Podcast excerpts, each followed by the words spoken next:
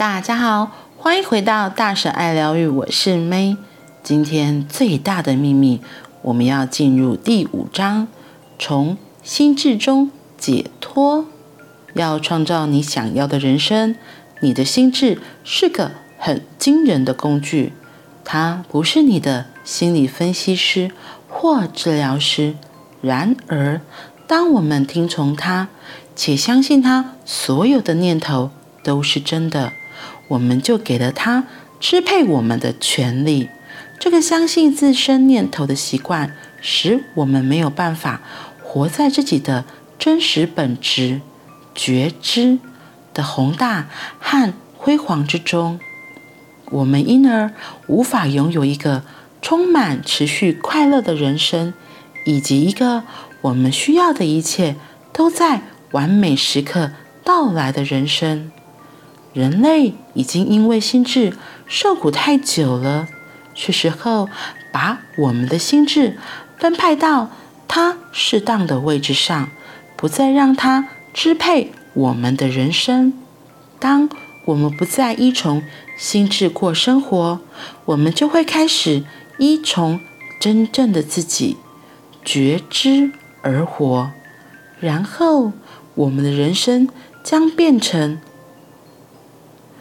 我们的人生将。真正变成地球上的天堂，不会有痛苦和负面事物。要移除负面事物，最强大的方法就是认清你不是心智。一旦领悟了，负面的事物就没有可以勾住的地方，自行消融了。大多数的人相信负面情境是从外面来的，他们认为是外在世界的人、状况或事件导致自己生活中的负面情境。但是，没有一样事物天生就是好或是不好。如同莎士比亚告诉我们的：“凡事本身无好坏，想法使然。”是你对某个人、状况或事件的想法，造成你生活中的负面情境，而不是实际的那个人、状况或事件。因此，稍微了解你心智的运作机制，将帮助你摆脱它错误的负面评断。那么，你就可以将心智使用在它。原本的用途上，创造你想要的人生。心智到底是什么？首先，必须要了解的是，心智并不是大脑，大脑不会想事情。科学家还没有办法在大脑里找到任何念头，他们只能看到念头引起的电气活动。思想来自心智。你的心智完全是由念头组成的。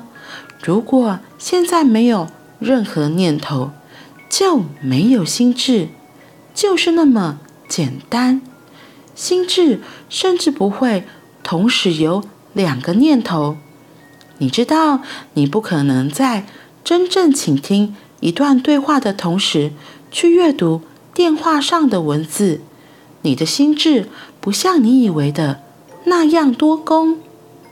然而，当你相信时，单单一个念头，无论是正面或负面的，就会变成发电厂。大多数人相信自己所想的是事实，这也解释了为什么对很多人来说，人生充满压力和挑战。没有人向我们指出，我们的念头只是。心智的噪音，而且它们并不是真实状况。然而，如果我们选择相信自己的念头，它们就会变成我们的实相。对我们的物质生活来说，心智是很棒的显化，它会显化我们相信的任何一个念头，无论那个念头是正面或负面的，无论那是关于。我们想要或不想要的事物，正面念头不会危害你的人生，因为他们接近你的真实本质。负面念头才是我们遭受压力和痛苦的原因，所以我们必须特别觉察负面念头，因为心智是机械化的，负面思考就很容易成为一个固定模式。如果你听从并认同负面念头，你就会被卷进去，且迷失其中，仿佛处于催眠恍惚状态。你的那些念头会不断地把你带进你的大脑里，远离外在现实。这就好像我们正在玩一个虚拟实境游戏，且忘了自己有带上头戴式的装置。正因为虚拟实境游戏里富有挑战性的种种状况，我们感受到压力和痛苦。但如果我们把头戴式装置拿下来，就会意识到虚拟实境的世界不是真的。我们的思想也是如此。当我们相信自己的念头，立刻就会被一部由心智制作在我们脑中播放的。虚构电影困住，再也无法惊艳到这个世界的真实模样。所有的念头都是谎言，唯一的真实是那个注意到他们的念头，还会引发感觉，然后那些感觉又反过来引发更多念头。当我们有个悲伤的念头，它会引发。悲伤的感觉，而那个悲伤的感觉又引发更多悲伤的念头，最后我们就会透过一层悲伤的纱来看待人生。每一件事在我们看来都很令人悲伤，我们无法看见这个世界的真实状况。如果你没有刻意将心智的运作程式设计成正正面思考，你的心智会不断丢出贬低和限制你的负面想法。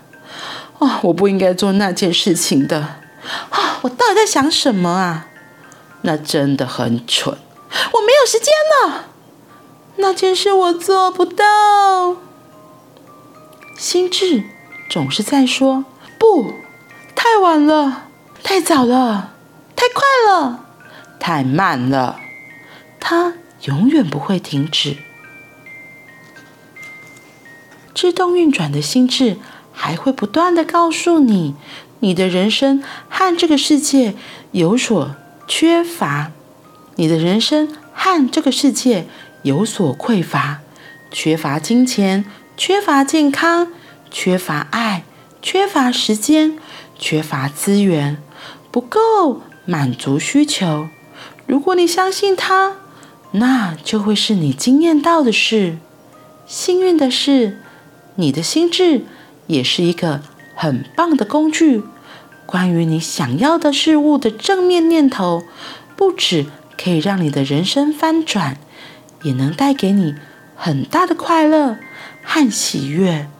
如果你只想着自己想要的事物，你的人生会很美好。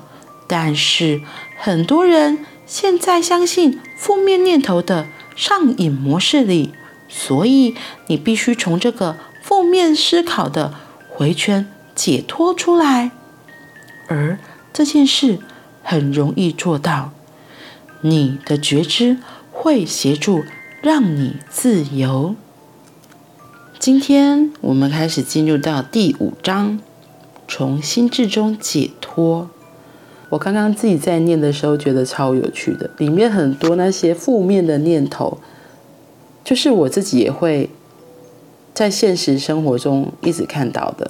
比如说，很多的担心，就是糟糕，来不及了，哎呀，太快了，哦，我应该再慢一点的。就是我自己也有很多这些想法和念头。然后里面呢，有一段就是出自伟大的甜味剂。思考过后的人生，一段话：心智不一定要安静下来，重要的是不要他说什么你就听什么，好像他说的都是真的一样。嗯，我觉得心智很多的反应，他一开始可能是为了要保护我们不要再受伤，比如说想说那个太快啦、太慢啦，他只在提醒我们，其实可以再调整。可是，当我们自己念头出现那个太快了、太慢了、糟糕了这些负面的念头出现的时候，像我自己就会对自己打一个叉，然后就会帮自己再贴上一个不好的标签，对，就觉得自己好像又做错、犯错了。可是，重点是，他即使只是在提醒我们现在的状态，哦，太快了，哦，太慢了，或是可以怎么样？我觉得是要。打断自己说，停止让那些负面的念头出来。可是我觉得很诚实说，我知道这也是需要练习的。因为比如说，可能一开始想说糟糕了，然后啊完蛋了，然后或是糟糕太快来了，或是我迟到了怎么办？这种布拉布拉 always 出来的时候，我们第一个可以做就是先停。哦，我有这个念头出来了，好，然后。